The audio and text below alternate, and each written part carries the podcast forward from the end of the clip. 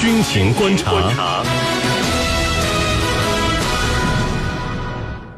好，在半点广告之后呢，欢迎您回来继续收听军情观察。那今天我们军情观察之谈兵论战邀请到的两位军事评论员，分别是解放军国际关系学院的陈汉平教授和解放军南京政治学院的袁周教授。如果您想参与我们的话题讨论呢，依旧是可以通过添加江苏新闻广播的微信公众号，在下方的收听互动选项里点击微波 Live 来和我们进行互动。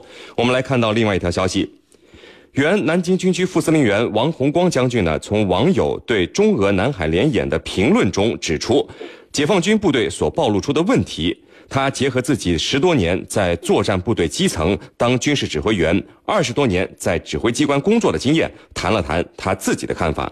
我们今天呢，就继续和两位评论员一起来和大家剖析一下王洪光将军对目前解放军部队军事训练中存在的问题都指出了些什么。呃，袁教授啊。这个王洪光副司令员的文章，不知道您看了没有？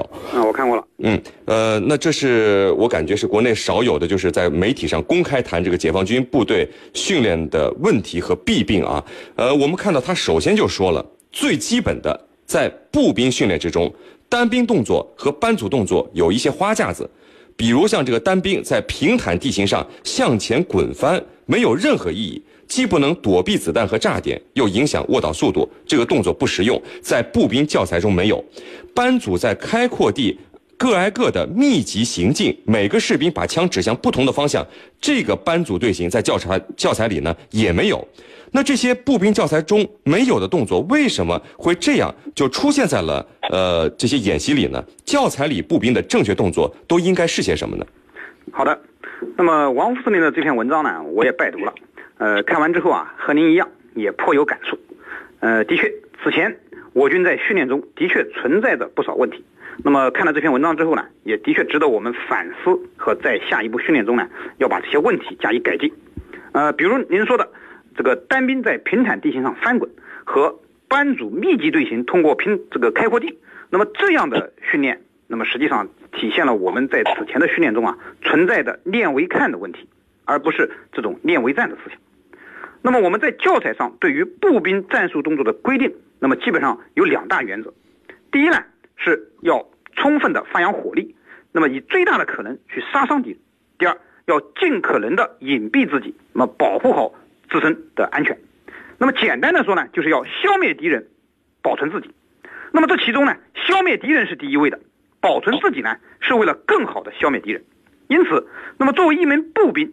在战场的接敌过程中，那么要充分的利用地形地物，要选择便于发扬火力的地点路线，要便于隐蔽自己的身体。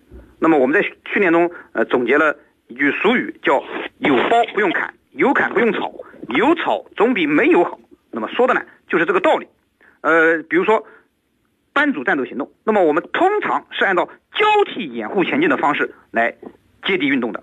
而不是像我们看到的那样，那么整个班组密集队形，那么每呃这个战士们的枪指向不同的方向，这样去在开阔地上啊密集的接敌的，那么这是不符合战术要求的啊。因此啊，我们这个我军的各个部队啊，那么在战术训练中啊，要确实以王副司令的这篇文章为借鉴，那么从实战的要求出发。改变以以往这种练为看的弊病，着眼实战的需要来训练部队，这样我们部队的作战能力才能得到真正意义上的提升。司令，嗯，好的。那陈教授啊，呃，我们看到就是王洪光司令员就是指出，近几年来在这个视频、电视、报刊、图片等公开媒体上，我们所看到的演习场景，说看起来很威武、很热闹，可是有不符合实战要求的做法。既然是实战演习，为什么还会有就是明知道？不符合实战要求的做法出现呢？是不是宣传的画面需要，还是参演部队确实忽略了实战的实际呢？呃，能不能说说您对王副司令员指出问题的您的看法呢？啊，我觉得王副司令他呃指出的问题啊，可以说是一针见血的。那么我们注意到，在这个电视画面上也好，视频上出现的画面也好，它是非常非常壮观的。那么为什么我们会截取这样的一个画面呢？我觉得这里头很有可能就出于这个宣传的需要。那么，怎么样去宣传？宣传的目的是什么？我觉得可以从两个方面来讲。第一呢，就是给我们的电视观众看的，就是让我们的老百姓来加强对军队的了解，加深对军队的了解，同时呢，提升我们部队的这个吸引力。这个呢，尤其是对我们这个征兵啊，对这个拥呃拥军啊，这些都能起到这个作用。那么第二是给谁看的？就是给那些我们的对手或者潜在的对手看的。那么我们知道，各国驻华的武官，他会紧盯着我们的演习画面，紧盯着我们电视上画的这个这个出现的演习画面。那么他要去研究，他要去判断。我觉得就是给他们看的，看的就是要起到一个震慑的作用，尤其是对一些潜在的对手，要让他明白咱们的军力有多强、有多大。那么对他来说，他应该怎么去做？我觉得这里头他是这种宣传，它是出于两个方面的目的。那么我们现在特别强调要加强外宣工作。那么所谓的外宣就是对外宣传，要这个呃提升我们的这种军力宣传的力度。要让他们感知到我们军力的增长，我们中国的强大。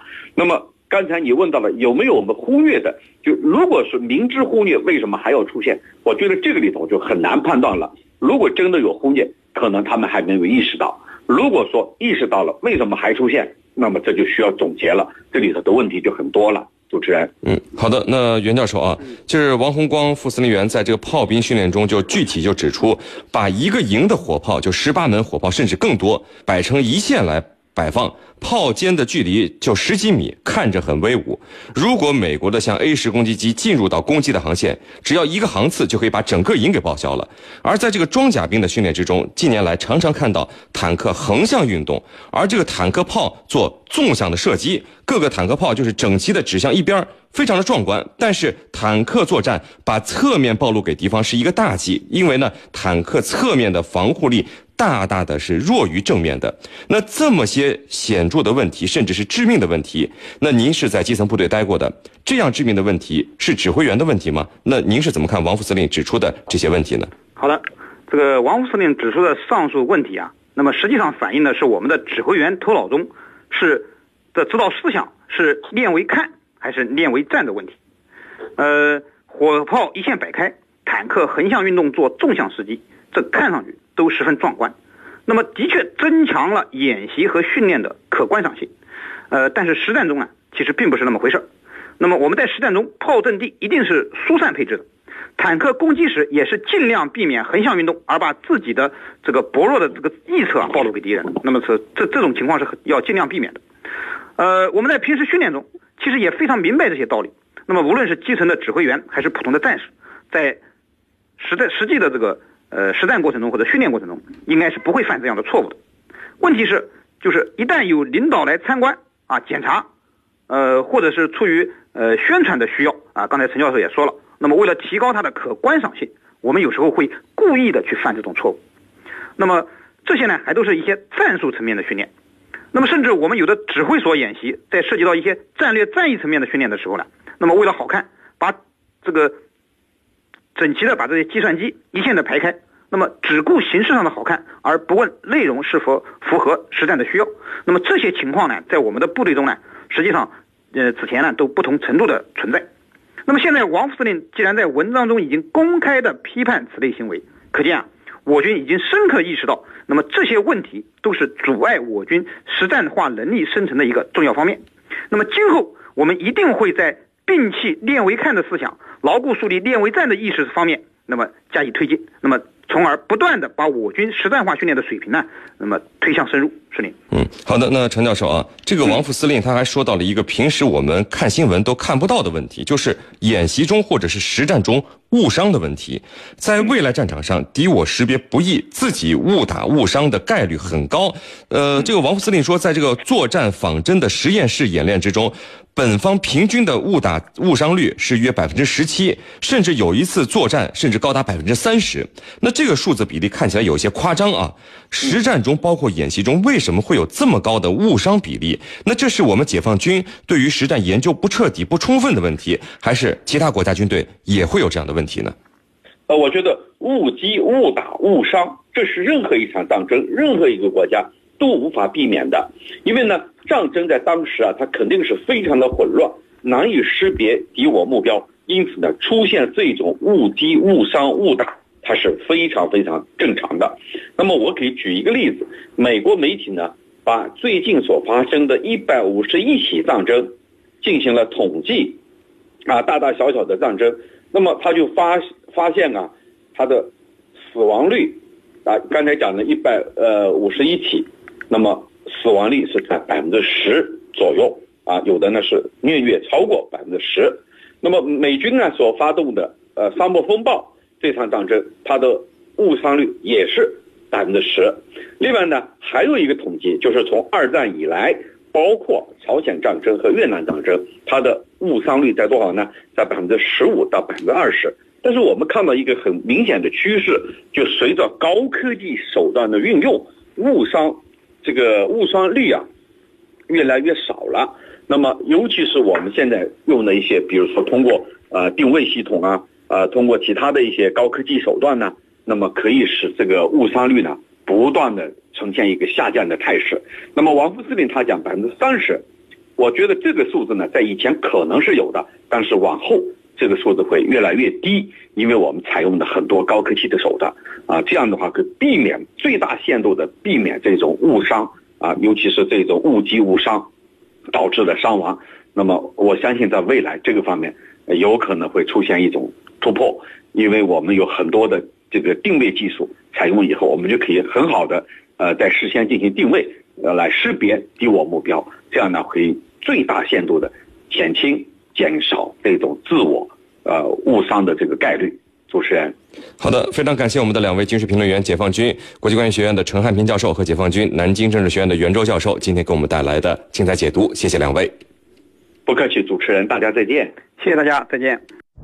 穿越历史风云，挖掘战争背后的故事，军情观察之孙主编说军事。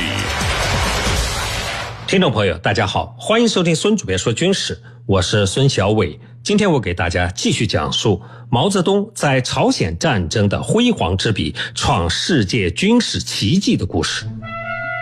十月十五日，即将出国作战的志愿军各部队全部移至安东，也就是今天的丹东市，吉安就是今天的吉林省吉安市的一线。隐蔽集结待命，各军师团按划分的过江路线，对渡口、桥梁、道路等进行了勘察，做好渡江的一切准备。同时，以团为单位，分散部队以连为单位，普遍召开了誓师大会。各部队按照统一的誓词，向祖国人民庄严宣誓。我们是中国人民志愿军，我们志愿开赴朝鲜战场，与朝鲜人民并肩作战，将美帝国主义的侵略军队全部干净彻底的消灭。为了加强保密工作，毛泽东致电各中央局，要求对此事在目前的几个月内只做不说。他的绝密通知，麾下的战将们个个都是心领神会。十月十五日这一天，美国总统杜鲁门不辞辛苦，由华盛顿乘飞机飞行了三十多个小时，抵达了太平洋上的威克岛，与美军远东最高司令麦克阿瑟面谈。进入了十月以来，杜鲁门不断的收到来自各方面的判断中国可能要出兵的情报，这使杜鲁门对中国在北朝鲜进行干涉的可能性日益的担心。于是，他紧急决定与麦克阿瑟进行当面的磋商，会见的地点定在威克岛的瓦楞活动板房里。麦克阿瑟预先去机场等候总统的到来，到场的还有一大群的记者。杜鲁门总统的飞机比预定的时间晚了半个小时。当杜鲁门总统走下舷梯，握住麦克阿瑟的手时，客气了一番以后，关切地问道：“中国进行干涉的可能性怎样？”麦克阿瑟傲慢地。